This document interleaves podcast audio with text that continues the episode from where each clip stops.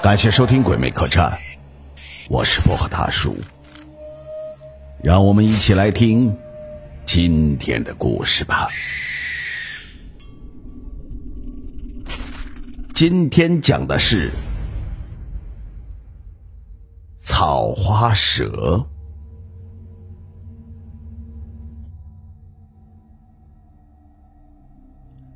说是鲁南管庄老徐家，过年期间出了一桩怪事。徐家的家里进了一条草花蛇，竟然缠上了五岁的小孙子。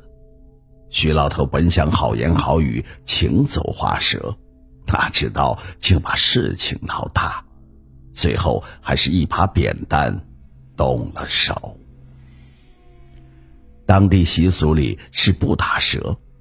尤其是那种主动进了宅院的蛇，蛇类本性逼人，有时饿极了逐鼠而来也是有的，挑得远远的扔掉就算了。更有一种说法是，家里的祖宗先人有时会附在蛇身上，回家来看看，供些饭菜香烛，那些蛇吃饱喝足，自然会走，并不伤人。可大冬天的家里竟然进了蛇，这是一怪；第二怪是这蛇缠到了小孙子腰上，跳不下来。小孩子受到了惊吓，哇哇的哭，不一会儿的功夫就抽抽噎噎的发起了高烧，满脸的通红，额头是烫的吓人。这可把徐家老两口和小两口都心疼坏了，在屋里的西南角落里插上了香。又摆上了饭菜果品，祭告徐家的先人。不知道是哪位祖宗回家来，可万万莫要伤了小娃呀！那可是咱徐家的命根子嘞。香火气无风自动，飘到了盘绕几圈、斜着尾巴的蛇头上方，一股脑的钻进了花蛇的身体里。花蛇啪嗒一声，从小孙子身上掉了下来。冷冰冰的，一动不动了。徐老头用棍子挑起来，扔到了村外，可小孙子还是不退烧，而且还闭着眼睛，嘴里嘟嘟囔囔的说起话来。开始还听不大清楚，不一会儿功夫，说话流畅了起来。几岁的孩子喉咙里发出尖声尖气的老妇人的动静。哎呦哎呦的喊天骂地，说是可把他饿坏了，拼着命养大的儿子白给了你们家，他挨饿受冻被野鬼欺负，你们一家团圆要遭罪一起遭，谁也别消停。一听到声音的动静和语气，徐家老两口和孩子妈都看向了徐家的女婿娃娃他爸，这分明就是女婿那过了世的亲娘。徐家女婿脸色发青，恨不得晃着儿子的身体把亲娘揪出来，可咋下得了手呢？他扑通一声跪倒在地上：“ 娘啊，你是要把儿子逼死吗？啊！” 原来徐家的女婿张金传是一个上门女婿，他十来岁，亲爹就过了世。本来金川爹娘整日互相打骂，砸锅摔碗是常事儿。金川的爹命短，得了疾病咽了气。金川他娘也不哭，没几天就涂脂抹粉的去打牌。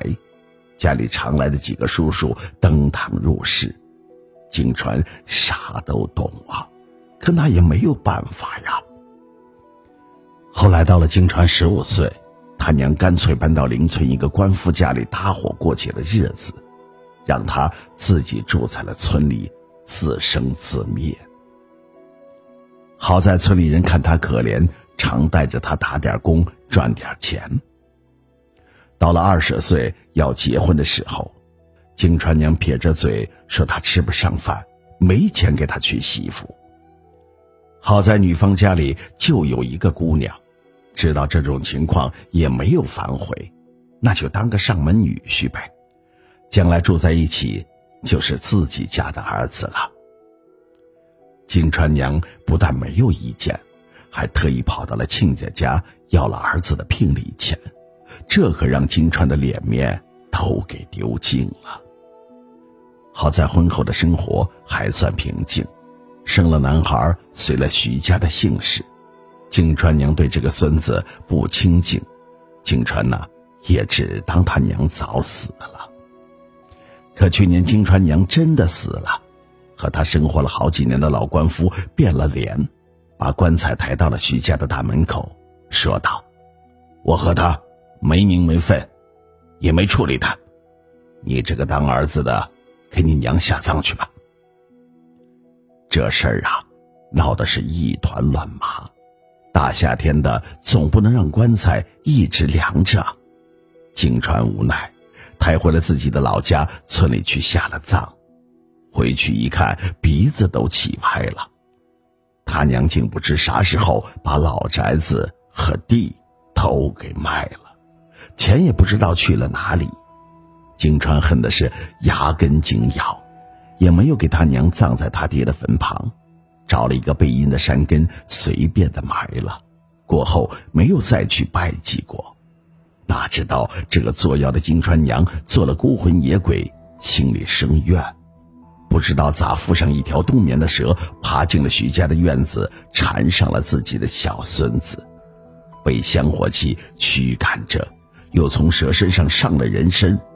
也不管小娃娃受不受得住，一味的哭喊起来：“儿子不孝，白养了一场。”弄清楚了是怎么回事，许家人反倒不好说啥了，都冷着脸看着这个上门的女婿，该咋办？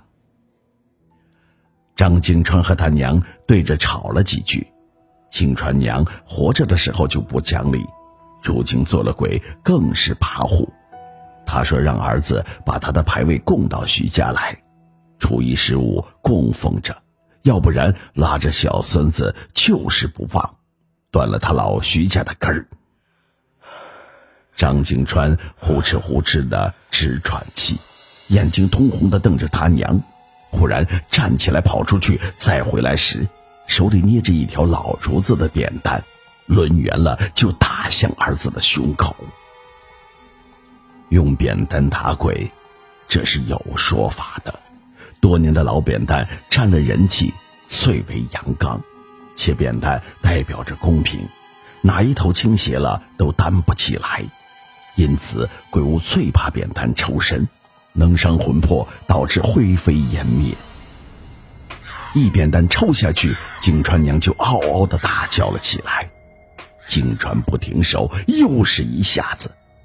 哭声变得惊恐，连连的求饶：“别打了，别打了，我走，我走。”金川还要再打，被他老丈人拦腰抱住。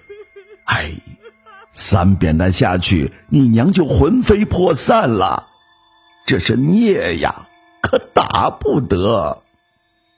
金川气吁吁的大吼：“大不了我跟他一起死，这样的娘不逼死我不罢休啊！”亲孙子，他都下得了狠手，我还有啥不敢的呢？可能金川真的动了杀心，躺着的小娃死死的大喘了几声，呼吸平稳了下来，也不再发出金川他娘的动静了。这个老太婆被儿子吓跑了，听说过后，还是金川的媳妇去婆婆的坟上看了一看。徐家也再没有发生蛇进屋的怪事，大概呀，金川他娘也不敢再来了吧。讲这故事的人就是徐家的同村，信誓旦旦说确有其事。如今的老竹子扁担成了宝贝，家家呀都留着不扔了。